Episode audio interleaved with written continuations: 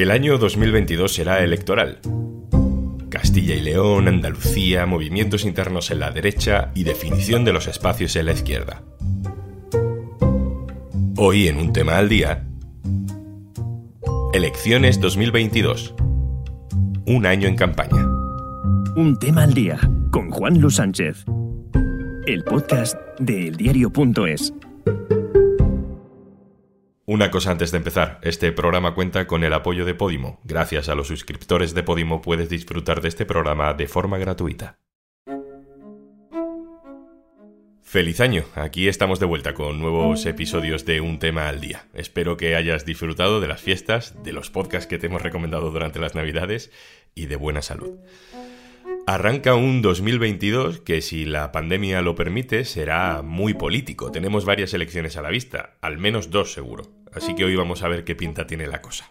Anuncio que he firmado previa deliberación del Consejo de Gobierno el decreto de disolución de las Cortes de Castilla y León y la convocatoria de elecciones. Las elecciones se celebrarán el 13 de febrero de 2022. El 20 de diciembre, el presidente de Castilla y León, Fernández Mañueco, del PP, fulminaba a todos sus cargos de ciudadanos, rompía el gobierno de coalición y convocaba elecciones. Saludamos a nuestra compañera del diario.es en Castilla y León, Laura Cornejo. Hola, Laura. Hola. Vosotros fuisteis los primeros en contar que Castilla y León iba a adelantar elecciones. Lo dijisteis en septiembre y habéis acertado, a pesar de que el gobierno de Mañueco lo desmintió. ¿Cómo fue esa historia? Cuéntame. Había pistas eh, que nos daban esa sensación ¿no? de que se iba a tener que convocar un adelanto electoral. La primera fue que tras la victoria de, Ayuso en Madrid en mayo, sí que hubo algunos cambios en la estrategia de, del gobierno autonómico.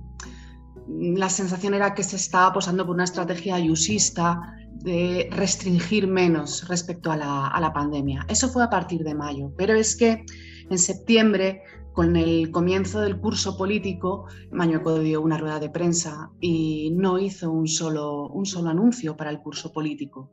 Y por fuentes del Partido Popular me comentaron que se estaba hablando de que se iban a sentir mucho más cómodos gobernando junto a Vox, porque daban por hecho, o por lo menos en ese momento así lo veían, que iban a tener que gobernar junto a Vox, y además que había que mm, deshacerse de IGEA y de la consejera de Sanidad, Verónica Casado, porque no estaban cómodos con ellos. Este adelanto electoral ha pillado un poco a contrapié al resto de fuerzas políticas y eso que se lleva hablando del tema bastante tiempo. A Podemos y a Izquierda Unida, por ejemplo, les ha cogido sin que estuviera muy claro cómo se iban a presentar ni con qué candidato, aunque en los últimos días ya se da por hecho que irán juntos y que el candidato será Pablo Fernández.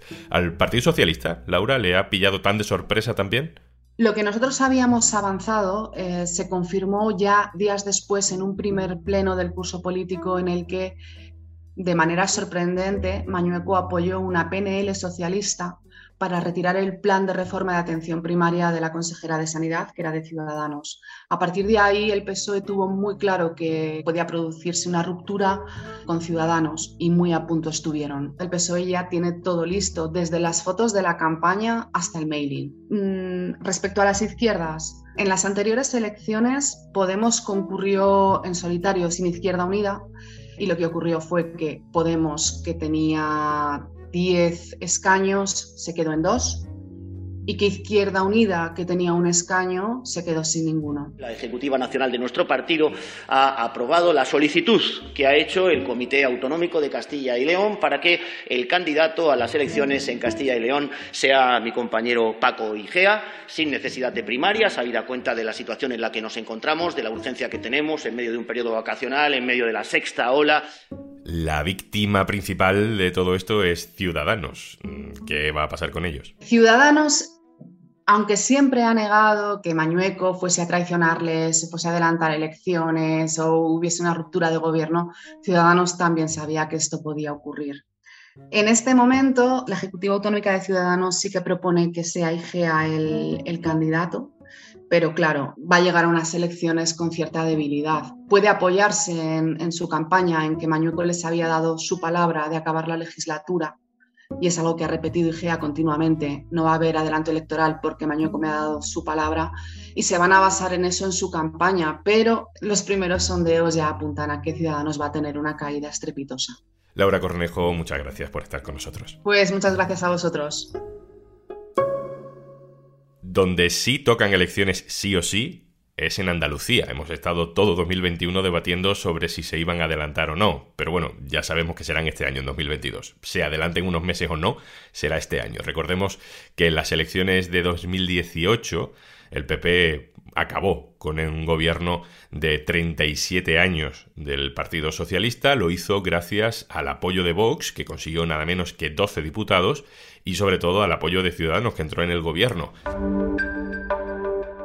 Lucrecia Evia, directora del diario.es Andalucía, nos cuenta cómo llegan los partidos a este año electoral también en Andalucía. Los sondeos publicados apuntan a una victoria de Moreno, aunque sin la mayoría necesaria para reeditar su coalición con Ciudadanos. Los naranjas quedarían casi extinguidos y su espacio como socio preferente lo ocuparía Vox. Pero mientras los populares vean que hay margen de mejora en los resultados, les conviene aguantar porque Moreno prefiere sin duda una mayoría absoluta. De camino, el PSOE concurre con un líder nuevo, Juan Espadas, casi recién elegido. Espadas parece que ha conseguido coser un partido roto, pero su grado de conocimiento en el resto de la región es un problema ante unos comicios inminentes. Y después están los partidos a la izquierda del PSOE, que ahora son tres.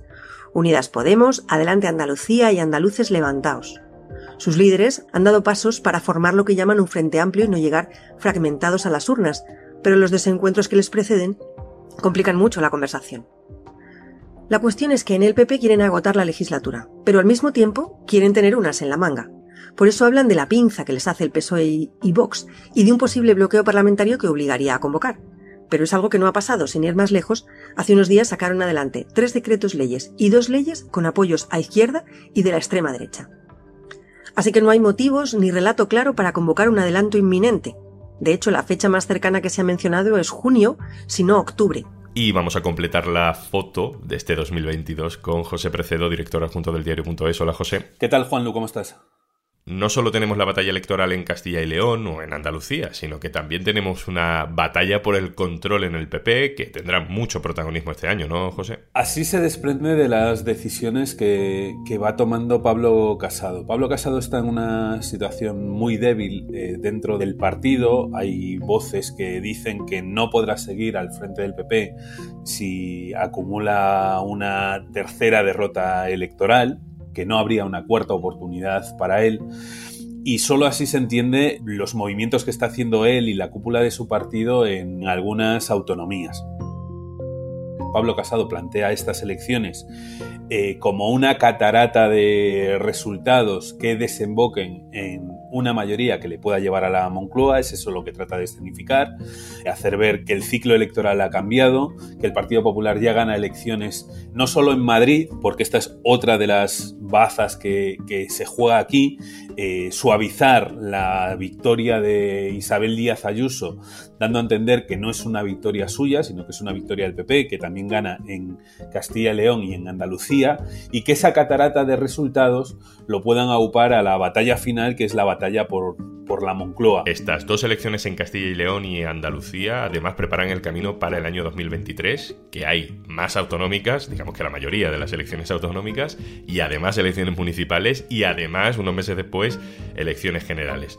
¿Por qué es importante este año 2022 para la pugna por el electorado que mantiene el Partido Popular y Ciudadanos? Pues fundamentalmente porque lo que se juega es la reunificación de la derecha, que Casado la quiere abordar eh, por la absorción de Ciudadanos, que es algo que ya ha pasado en Madrid, donde ha sido barrido del mapa, donde puede pasar en Castilla y León, a tenor de lo que van diciendo algunos sondeos, y para Casado es muy importante porque rompe con la dinámica que se había establecido a partir de, 2015, cuando la derecha se, empezó a fracturar primero en dos bloques y luego en tres.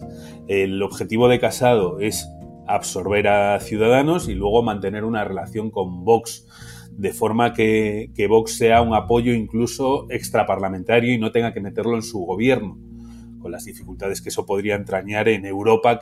Lo que pasa es que Vox tiene muy fresco el ejemplo de lo que ha pasado con el partido de Albert Rivera, que prácticamente ha desaparecido del mapa tras haber otorgado todo el poder al Partido Popular. Y tanto es así que Inés Arrimadas por primera vez empieza a deslizar ya críticas al propio Albert Rivera y aquella decisión de regalar, y esta es la palabra que ella utiliza, regalar todo el poder al Partido Popular a cambio de nada.